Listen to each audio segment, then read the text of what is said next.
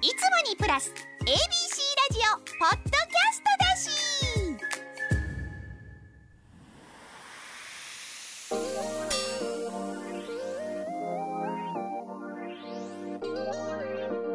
カンニング竹山の大阪出張。この番組はお笑い芸人カンニング竹山が大阪の小さな ABC ラジオのスタジオで自分を語る。それ以上でもそれ以下でもないポッドキャスト番組です。カンニング竹山の大阪出張カンニング竹山です。そして、えー、聞き役はこの方です。ABC ラジオ制作の湯野目です。よろしくお願いします。井上さん、えー、ありがとうございますあのー私もびっくりしたんですけど井上さん頑張ってくれたそうで あのですねリスナーの皆さんちょっとここで広告があるんですけど今回あの12泊目ということで、えーやっておりますがですねここで、えー12泊目で、えービッグな、えー皆さんお知らせがございます。えー隠れるようにですねこの ABC ラジオさんのスタジオからポッドキャストという形でですねずっと始まったカンニング竹山の大阪出張なんですけども、えーこの度ですねめでたくですね、えーこのカンニング竹山の大阪出張が地上波出張ということをですね決まりました皆さん ありがとうございます。えー12月30日の夜8時からなんと夜9時半までの1時間半なんですけど ABC ラジオさんでこれが番組になると。長年33年ぐらい芸人という仕事やってますけど大阪のラジオ局で自分の冠でやるの初めてですね。これはちょっと嬉しいですね。はいぜひともあのまあポッドキャスト関西地区の方は結構聞いてる方もいらっしゃると思うんですけど、えー12月30日は夜は、えー地上波で ABC ラジオであとはラジコ、えーラジコうんラジコプレミアム、えーでも全国でも聞けますんで。えーぜひともお願いいたします。まあでもちょっとまあうん一上半になるのはね嬉しいですけどもあれですよねあの全国で聞いてる今この瞬間聞いてる人がポッドキャストで聞いててうーんでもラジコはラジコプレミアム金払いたくねえから入ってねえんだという人にとっては損ですよね。その人たちはこのそのお地上波出張編を、えーポッドキャストでやらなかったら金払わなきゃ聞けないってことになっちゃうわけですよね。そうですね。でも、えーこの大阪出張という番組のことを考えるとより多くの人に聞いてもらえるという考えると、まあうんまあ嬉しいことにもそうですけども、まあ、残念ながらっていうのは違いますけども、うん、何かな地上波でやった方がやっぱり。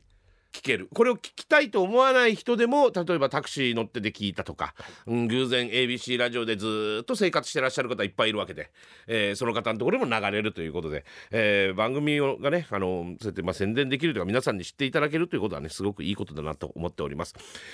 あの内容なんですけどうんやっぱこの番組らしい感じなんです。あのコアなね、えーことをやるというか今日も含めて12回、えーずっと僕と湯野さんだけでこのね小さなスタジオでボソボソボソボソと喋った番組なんですけど、えー地上波の方もですねちょっとマニアックな人がですねやってまいります、えータレントじゃないです。はい。えーこれ興味あるかね皆さん。でもこれ聞いてる人はちょっと俺の話をずっと今まで聞いてた人もいるかもしれないから興味あるような気もしますけども2人います、えーその2人の方と対談をやります。まずですねお一人目は SMA お笑いトップ。これね SMA っていうの何かって言ったらソニーですよ、えー小峠がいたりザコ師匠がいたり今だったらやす子がいたり、えーあとうんと錦鯉がいたりとか、えー他にもねもろもろ若い芸人がいっぱいいますけどももうすごい多くの芸人を抱えてる、えーソニーというの SMS という事務所なんですけども、えーそこのですねトップお笑い班の、えー部長のいいのかな、えーのですね平井誠一さんをお迎えします。これ誰やと。誰やそれって人もいるかもしれませんが平井さんがソニーという事務所にお笑い班を作ってそれだけ売れっ子にそれこそ m 1で優勝させたりとか、そういうふうにずっとしてって出したわけですよ。でそもそもこれをここの番組では話してなかったかもしれないけど平井さんは我々僕がいたカンニングねこれが東京の渡辺プロダクションからカンニングは始まるんだけどその時のマネージャーです。でその時のマネージャーでで僕らは渡辺プロをクビになるんですけども後に平井さんも渡辺プロをずっとやって渡辺プロさんを辞めてソニーに入ってそこでお笑い部署を作って10年以上ずっと紆余曲折いろいろ頑張って今ここのこあのソニーにしたというのが平井誠一さんというか、えー本当に久々に平井さんに会いますけどもそのまあまああの時の出会い別れ。まあうちのね亡くなった相方の中島ともめちゃくちゃ仲良かったですから。その時のこととかソニーでねこう売れっ子作るまでに小峠たちを出すためにバイキング出すために、ね、どうしていったのかとかいうのをですねちょっと一見あのなかなかね関西ではやっぱり吉本さんとか松竹さんがあるからそっちの話が結構多いと思うんですけど意外とこの関西のラジオで 東京のお笑い事務所の話をするという、えのをですねちょっとまずやりたいと思います。えーそれで平井誠一さんがまず一人目。えーそしてですねもう一人がですねこちらもまたあの 関東の話になるのかもしれませんが、えーこれはもう10泊目とか11泊目ぐらいでガッと話しました、えー我が事務所サンミュージックのですね社長の、えー岡社長リッキー社長ですね、えーリッキー社長をお迎えして対談という。えーこれもサンミュージックでねそれはもう前の回で話しましたけど、えーサンミュージックどう作ったのかとかねいう話をですね、えーこの関西のラジオで、えー関東の事務所の、えートップを呼んで話そうという企画になっておりますんで、えーぜひとも皆さん1時間半ありますんでね,、えーねうんなるべくこう宣伝なんかしていただいて地上波でやるぞやるぞっていうのをしていただいてお願いしたいところでございます。なかなかあのーなんかあれだよねあのこの大阪出張のポッドキャストのやつもなかなかあの X とかであんまり上がってないっていうのがはい。あるんですよね皆さん。ちょっとあのもうちょっといろいろ書き込んでもらっても結構ですんであの本当にやっぱポッドキャストってこうであのランキングとかもありますけどこういまいちこう見えてないのもあったりしますんで。だからあの、まあ、聞いてるか聞いてないかぐらいでも X に入れてもらってで皆さんこれを熱心に聞いてらっしゃる方はですねちょっとあのまあ他の SNS でも何でもいいですけどもちょっと地上波やるよと12月30日夜8時からは地上波もやるよというのをですねちょっと言っていただければと思っております。これはあの毎回レギュラーになるってわけじゃないですかね、特番を1回年末の特番を1回やらせていただくということになりましたんでまあ順調ですけどねまああのポッドキャストから始まってひっそりひっそり、えーこの大阪の街でやってたこのラジオポッドキャストがですね、えーいよいよ日の目を浴びるという、えー別に誰からも誰からも要望もされてないしみんなが、えーリスナーの方の後押しがあってっていうねそういうこともですね何もないわけですよね。別に毎回ここに来たらメールが数ほど来てるってこともなりませんし X とかで書き込みがすげえってことも一切ありませんし、えー本当にこれ誰が聞いてるんだっていうことだけですよね。もう間違いなく言えるのは、えー俺本人は2回聞いてます。なんかいいんですよ。自分で言うのもあれですけどなんかいいんですよ。なんか作業する時でね。かけてるとね、えーまだまだでもこれはえーこのポッドキャストもそのままえー続きますんで、えーやってますんでこちらも大事にしていただければと思いますよ。えーもう年末ともう終わりでしょ、12月12月は2023年、えーもう今これ流れるのが12月ぐらいですよね。そうですねねもうよく言われるけどあのみんなどこ行っても今皆さん言いますよね。あもう12月だ。早いね早いねって言いますけどね。なんか年取ってくるとやっぱ早いって言いますよね。なんか人生経験がやっぱり年取ってくるといっぱいあるから、えーそのマンネリ化してくるから同じような経験があるからそれで早いって感覚になると聞くんですけど意外とあの感覚では早いなってあるんだけど僕はあの日記つけてるんですよね。意外とこんな性格だけど日記をつけてまして、えーそれはあの今度2月にある僕のライブの放送禁止えーのためにこうずーっと日記をですね1日1ページっていうのを書いてるんですけど今ちょっと放送禁止のネタを作り出したからちょっと日記止まってるんですけど。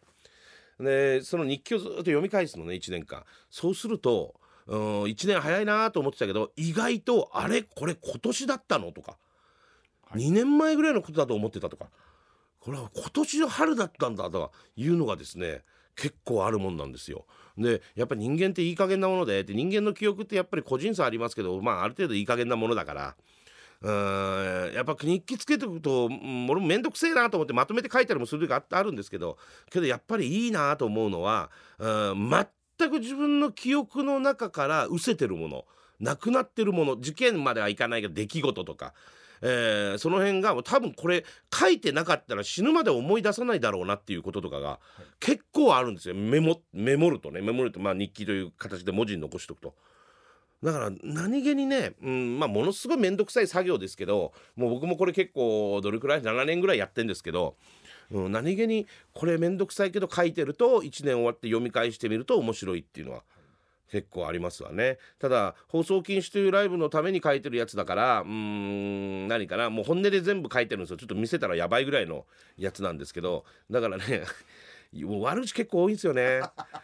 でもうこれライブで使えないでしょこれ書いてもって。いうよとやっぱその時こううんペンに心を魂込めてイライラしてる気持ちを紙に書いてるね。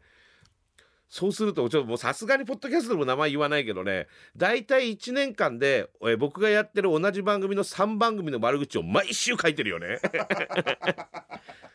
また今週もやってきたと。この時間がと。やめればいいんだよこんな番組と。才能もないやつらが作りやがってと。誰が見てんだとか。それとかもうまたこの番組は同じことをやってくるとかね。こんなことやってっからいつまでダメなんだとか。そこで俺が金もらってるくせにね。悪口ばっかり書いてましたね、うん、あと人物のやつもそうですよね。人物もまたあいつがあんなこと言ってたとかね。なんであいつが使われるんだとかね。ひどいひどい悪口ばっかり書いてましたんで。でもそれもだからちょっと難しいところでその自分の言えない気持ちをペンを使って紙に殴り書きをすることで自分の中のバランスを取るという作業もあるし。人間としてはなんかそんな悪口ばっかり言っていけねえなっていうのもあったりもしますしまあ何にしてもでもやっぱりでも記憶っていい加減飲んで忘れちゃうからやった方が何気に楽しいなっていうのはあると思いますよ。えー今ちょこっと言いましたけどあのライブの放送禁止っていうのがですね、えー来年の2月の、えー、161718ですね金土日にありますんでこの番組で言ったかもしれないですちょっと東京でしかやらないんですけどサンシャイン劇場ってところでやるんですけどチケットも発売してますんでちょっとごめんなさいこの段階で、えーチケットがもう発売してあるかあるかないかちょっと。わからないんですけどこれなくてもねうちのライブの場合当日券っていうのを少し持ってますんでだからもし、えーチケットチケットピアとかローソンチケットとか E プラスとかで買えるんですけど、えーもしそこがなかった場合はちょっと当日来ていただけると入れたりするっていうのがありますんで、えーそれをちょっと、えチャレンジしてみてくださいと。さあ今日12日目。うーんそうね。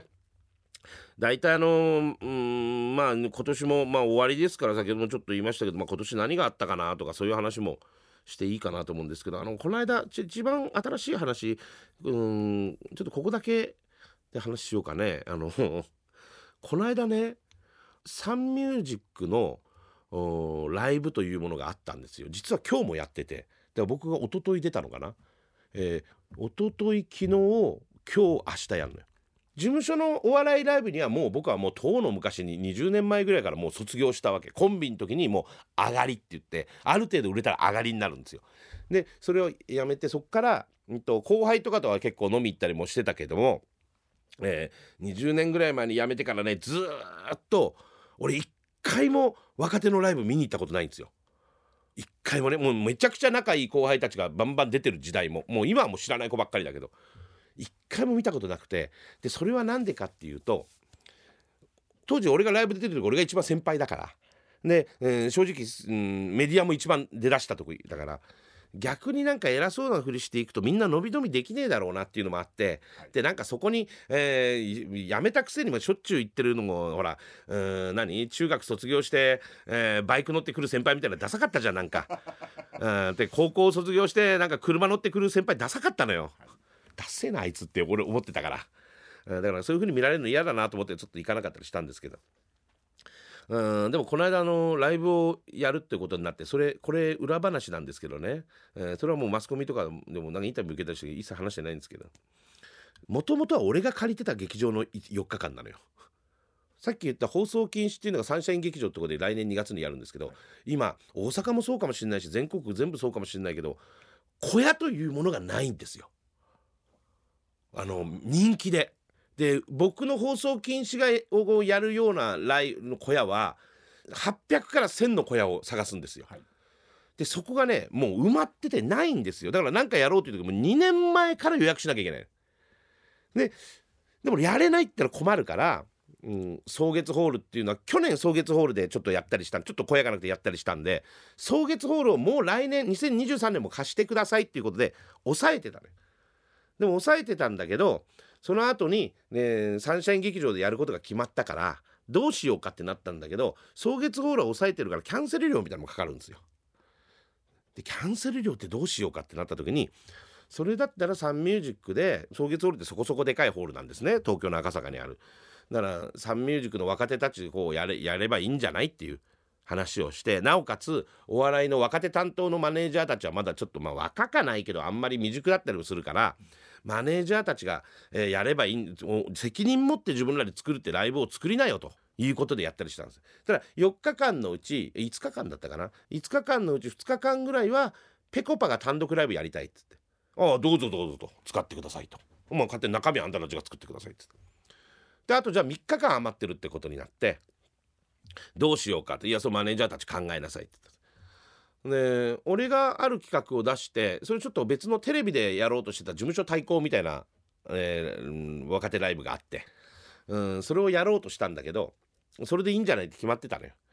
でところがうん俺ともう一人うんカズレーザーとか出そうと思ったらカズレーザーがなんかあのあれでスケジュールが全然合わないとかないろいろなって。で他誰がいるんだったら、えー小島よしおがこの日だったら来れるみたいな。で俺もその日しか来れないとそしたら竹山と小島よしおでやろうととあと若手で。で俺がこういう企画でこうで小島対小島軍団 VS 竹山軍団みたいなの作ってこれでこうやろうってなってたらうんなんか途中でうん企画が変わってて。うんまあ、企画変わってたのはまあでもそれはままあ小島の意見もあるかもしれないしあの、スタッフの意見とかそういうのもあるかもしれないけどでもスタッフに任せるって俺は言ってたから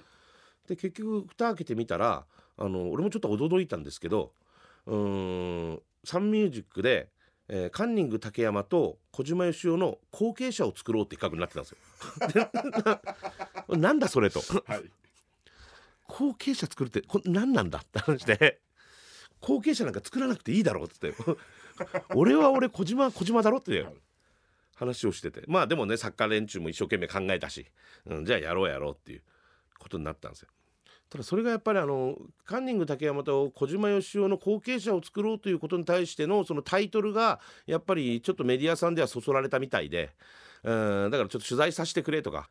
そういうの来てたんですよねいっぱいね。でまあ3日こだけの話だからしますけどまああの敵意も何もないですよあの本当にあの全然敵意もなくちゃんとあの言いますよ。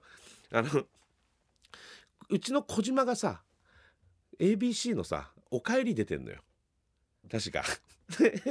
ほんで「おかえり」のスタッフさんが結局その後継者を作ろうってことでそれにやっぱりグッとくるじゃないそれって取材したいってなるわけじゃない、はいうちのレギュラーがそれ出てんだからと。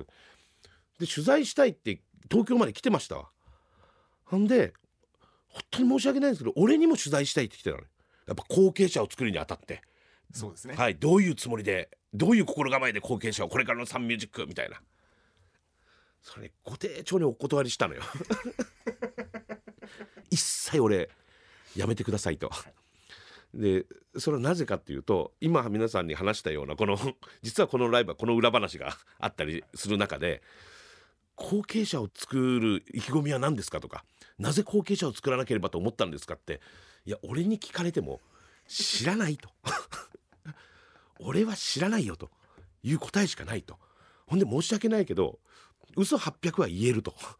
でもその嘘800はさすがに人間として俺は言えないと。もうそれはもう小島よしおだけでやってくれと。っていうことで私あの丁重にお断りしてもうもしかしたらこれオンエアしてる時はもうその何週間前のお帰りを見た人もいるのかもしれないけど竹山全然出ねえんだなと。見切れてるけどこいつ全然協力しねえんだと思われた方がもしいたとしたらねここだけで話もう他では言ってないからねここだけで話しますけどあのそういう理由でご丁重にお断りしたっていうのが僕の答えなんですよ。でも意外とライブは盛り上がってね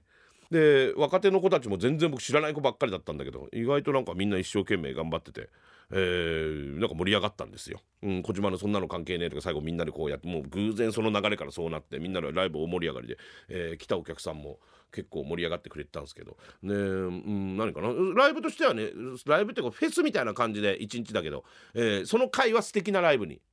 すげえなってたんですよ。でも一番驚いたのはねそあそこキャパがうん400人とか400 500人ぐらいのキャパなのかな？小屋がね。で500人ぐらいのキャパなんだけどうん チチケットね100枚ぐらいしか売れてないね。